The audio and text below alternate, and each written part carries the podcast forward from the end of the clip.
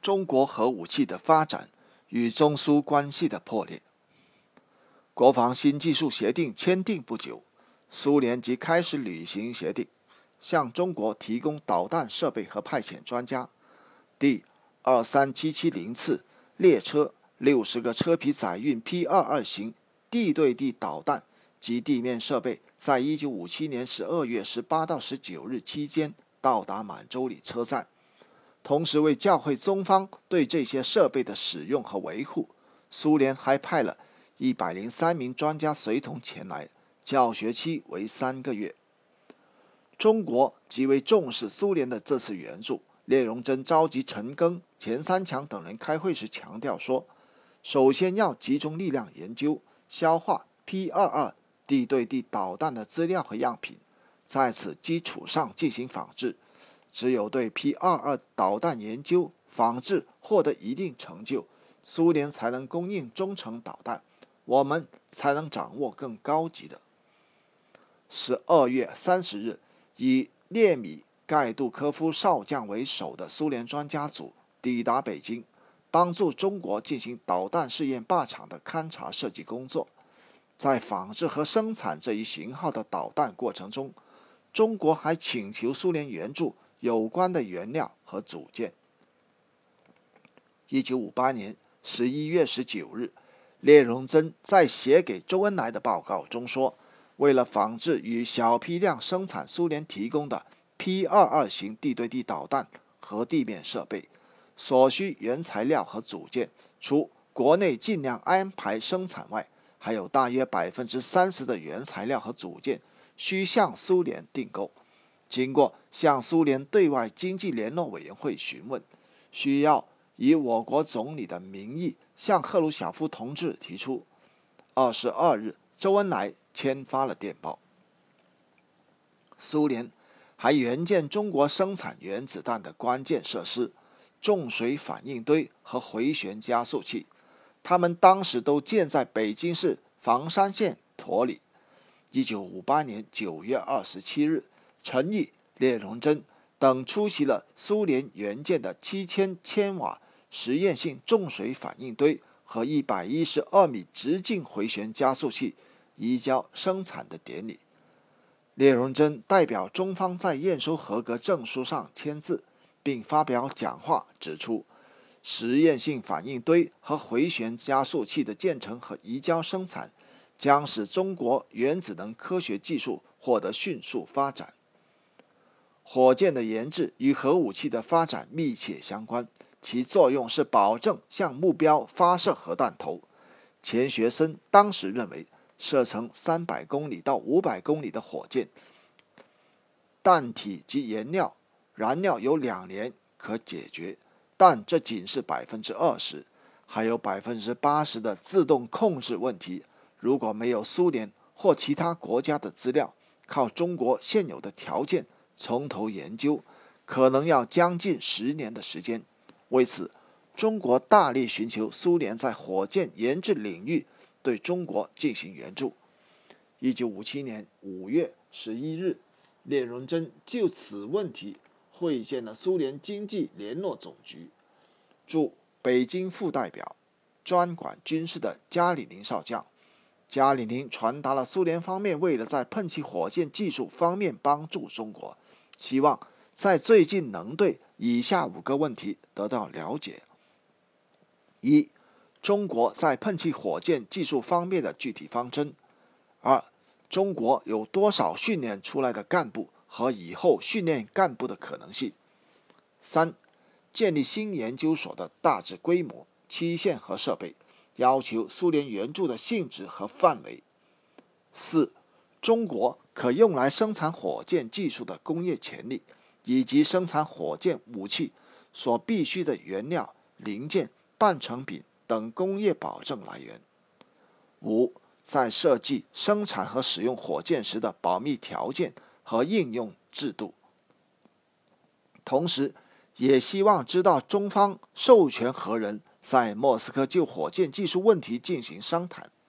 当晚，聂荣臻就此事向周恩来、彭德怀，并。中共中央汇报，并以召集有关人员研究后提出答复意见。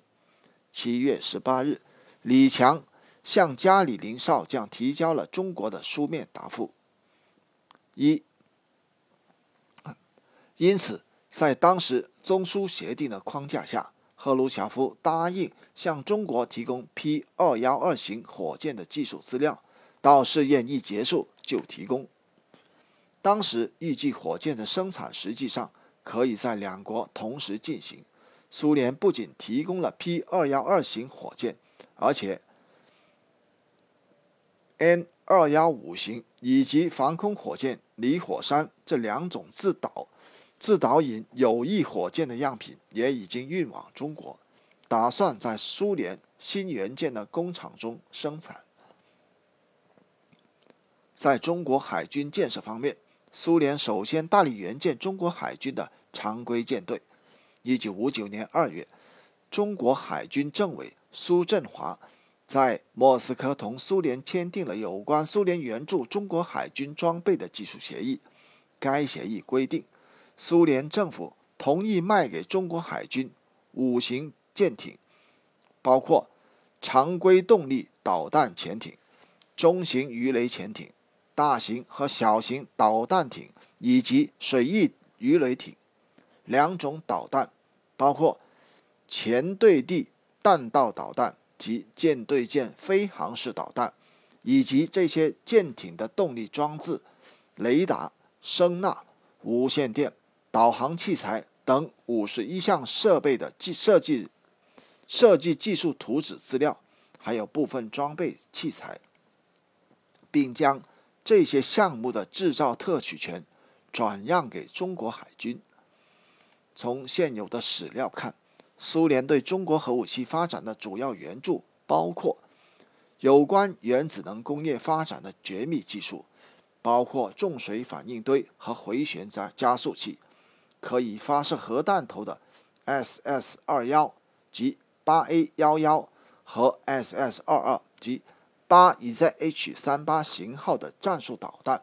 潜艇发射的弹道导弹 SLBMS。以及液态燃料的火箭 R 二幺幺 FM，提供了这些导弹和火箭的技术资料、设计、组装和生产，这些都是苏联当时最新或较为先进的设备。同时，苏联还在核技术的人才培养、原子弹和导弹试试验靶场的选址、和技术的保密问题等方面，向中国提供了不可缺少的援助。对中国核武器的发展起到了至关重要的作用。有关原子弹试验场的选址问题，一九五八年六月，中国专专家对甘肃敦煌以西地区进行了详细勘察，认为敦煌以西一百六十公里的地区可建原子武器试验靶场。苏联专家也建议在此建址，但到了十一月二十一日。苏联方面又函告中国，经研究分析了所掌握的与中国毗邻地区的高空气象资料，并推断已选好的靶场的高高空风向是自西北吹向西南，敦煌地区正处于其下风方向，因此苏联建议中国考虑把该实验靶场转移到新疆罗布泊地区的可能性。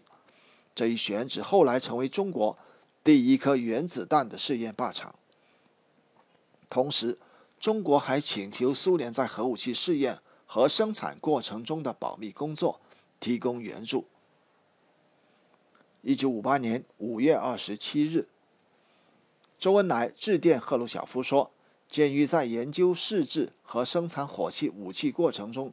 保密工作具有重要意义，而我们又缺乏这方面的经验，所以。”我们决定请求苏联政府派一个保密专家组来华协助我们进行工作。专家组来华工作期限，我们建议定为两年。当时中国国内对苏联援助发展核武器寄予非常高的希望。